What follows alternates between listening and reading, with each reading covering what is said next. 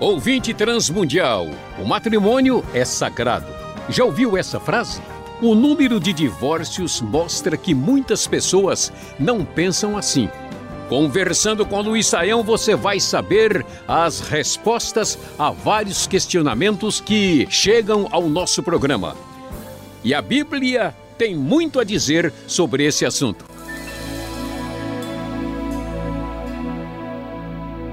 Matrimônio é a palavra da vez aqui no Conversando com Luiz Saião. Por que é tão comum dizer que essa é uma instituição sagrada, professor Luiz Saião? Bom, André, uh, falando sobre a importância do matrimônio, uh, como nós temos o matrimônio como a cerimônia ou ocasião mais importante para a realidade familiar e, consequentemente, a família sendo aí a, a, a célula uh, básica da sociedade e tendo também as diversas referências bíblicas da palavra de Deus que falam muito claramente do valor, da importância uh, dessa união entre um homem e uma mulher, uh, de fato, a gente pode dizer, né, depende um pouquinho o que, que as pessoas estão entendendo por essa expressão, que num certo sentido, o matrimônio é uma instituição sagrada, uh, de modo que é algo especial, é algo diferente. Não é que ele seja meio mágico, né, ou místico, sagrado nesse sentido, mas é aquela ideia de algo que a gente deve respeitar muito, uh, ter uma consideração especial e entender que não é simplesmente algo que a gente pode e, entender apenas do ponto de vista social, apenas do ponto de vista uh, meramente romântico, mas entendendo que o matrimônio uh, é uma uh, instituição que, cujas implicações envolvem aí algo profundamente espiritual, porque está relacionado com a própria vontade e direção de Deus.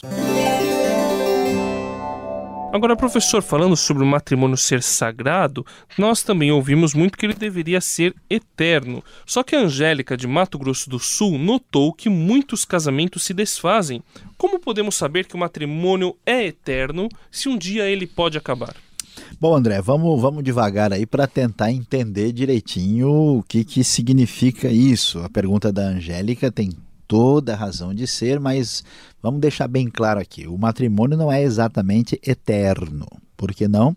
Porque eterno é aquilo que continua pela eternidade. Né? Na Bíblia está muito claro, Jesus disse lá em Mateus 22 que lá no céu, na vida eterna, nós não casamos nem somos dados em casamento. Né? Essa ideia de que a pessoa continua casado na outra vida não tem base na Escritura. Mas eu entendo muito bem qual que é o sentido é que a ideia é que o casamento deve durar uh, enquanto a pessoa vive. Né? Por isso também o casamento não é eterno, que a pessoa morre, a pessoa fica viúva. Né? O outro que ficou uh, é viúvo ou viúva, então, nesse sentido, uh, os casamentos devem ser duradouros e devem prosseguir. Qual que é o problema que a gente vai descobrir? Numa sociedade onde as pessoas começam a, a priorizar né, os seus próprios interesses particulares, onde cresce o individualismo, né, o egoísmo, a, a tolerância para com a, as falhas da outra pessoa, a capacidade de abrir espaço né, em si mesmo para a convivência com o outro começa a diminuir. Então, os relacionamentos tornam-se prejudicados, as pessoas começam a, a pensar simplesmente no, no, seu prazer e na sua vontade imediata e eles abrem mão do compromisso, abrem mão uh, dessa responsabilidade, às vezes não pensam nos próprios filhos e assim por diante. E de certa forma a nossa sociedade sofre essa crise hoje quando o matrimônio é considerado simplesmente uma união de duas pessoas que por enquanto querem fazer isso. Daqui a pouco eles mudam de ideia e acabam assim sendo inconsequentes nas suas escolhas, o que é um problema bastante sério.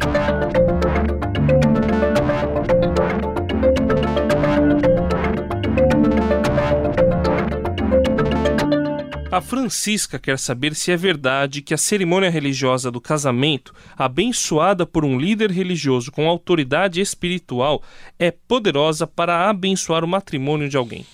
Bom, André, vamos pensar aí um pouquinho mais sobre a pergunta que a Francisca uh, nos apresenta aí.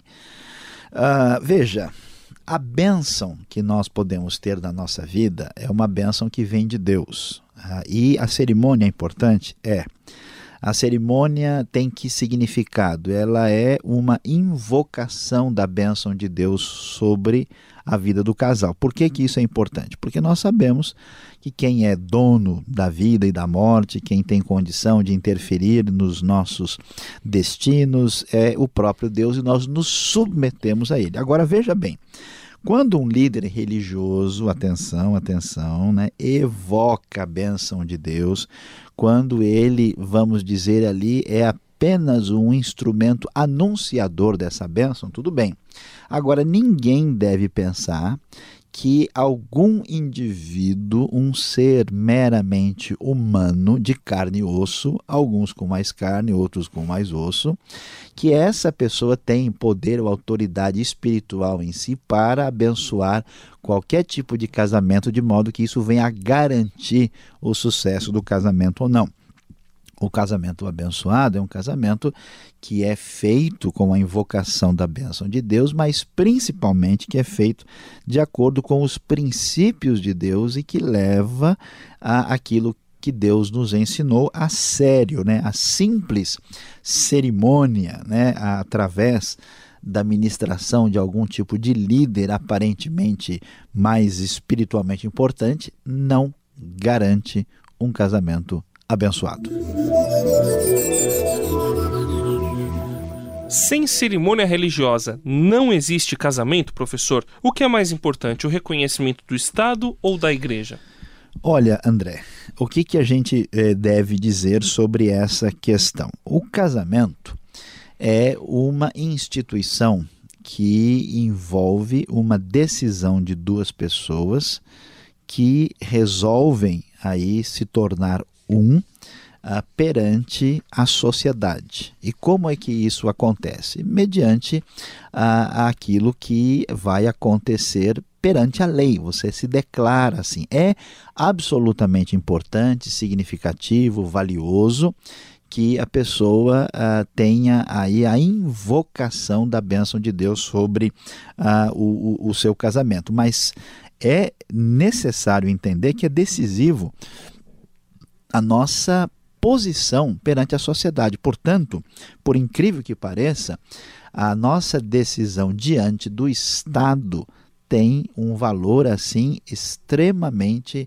elevado e deve ser considerado. Por que isso é importante? Porque senão o sujeito diz assim: "Não, mas quando eu casei, eu não casei na igreja, não fiz o religioso, então meu casamento não valeu. Eu vou cancelar tudo, né, depois de ter 15 anos de casado, de ter três filhos na parada, ele, o indivíduo, ou a indivíduo, se a gente pode dizer assim, resolve achar, não, não, você está casado, né, porque Deus permitiu o seu casamento, e que você está casado perante o Estado. Então, nesse sentido, apesar da importância de uma cerimônia religiosa para invocar a bênção de Deus, nós devemos deixar bem claro aqui que o casamento feito perante a sociedade, com o reconhecimento aí legal que a sociedade estabelece, significa um casamento de verdade para que a pessoa não ah, vá fazer qualquer confusão. Agora, se alguém, por exemplo, não conhecia o evangelho, não tinha nenhum contato com nada e teve um casamento assim que foi, vamos dizer, legal do ponto de vista jurídico,